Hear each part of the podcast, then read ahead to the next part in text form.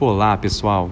Estamos dando início a mais um podcast Cipa Cima 4.0. A nossa missão? Conectar você a valores que moldam o futuro. E já estamos no nosso sexto episódio. E para esse episódio traremos o tema Dia da Consciência Negra. Convidamos para falar sobre o tema o Júlio Gastão. Ele é membro do grupo de afinidade Raças e vai trazer para nós um pouco sobre o assunto. E aí, vamos lá? Bora dar o play!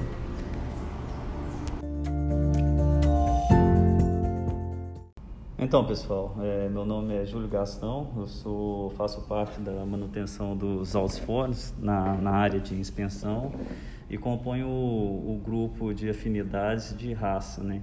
Nós vamos trazer o tema sobre a consciência negra nesse momento e vamos falar um pouco sobre esse tema. Então, seja bem-vindo, Júlio. E eu gostaria de iniciar o nosso podcast perguntando, né, o que seria aí o Dia da Consciência Negra? É, explica para nós aí sobre, sobre essa data comemorativa, né, o que, que ela representa aí para a comunidade. Então, trazendo aqui, né, sobre essa questão do Dia da Consciência Negra, né, é, é um dia que é celebrado no Brasil, né, no dia 20 de novembro, esse dia foi criado em 2003 como efemeridade inclusiva no calendário escolar, né?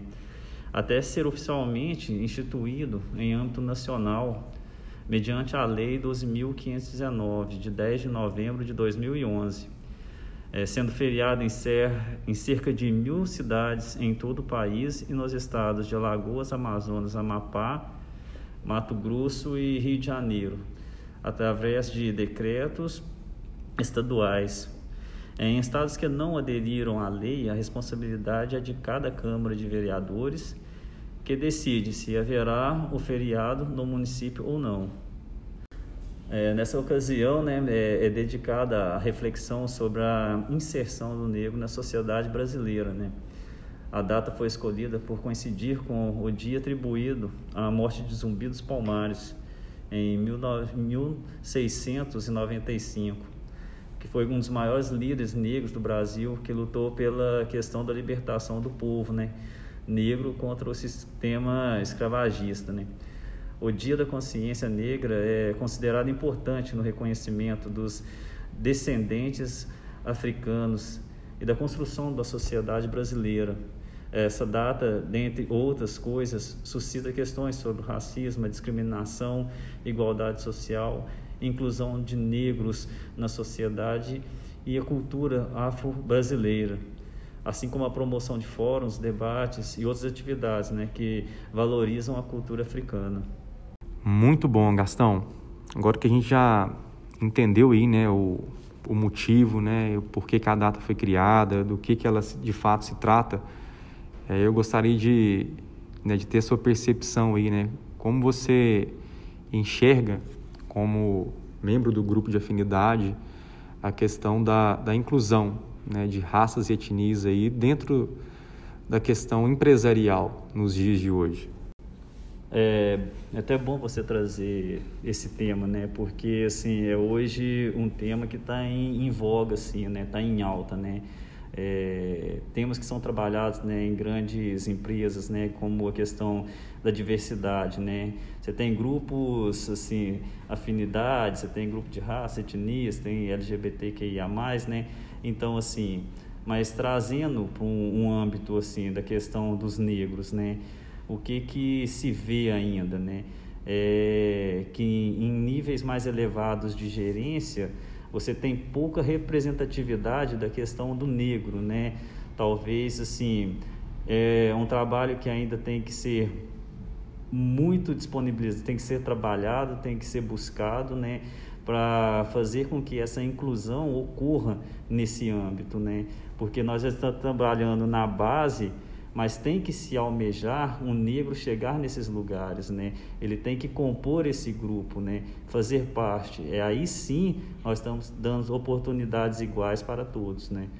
É um ponto de vista assim que nós temos que alavancar. Excelente, Castão.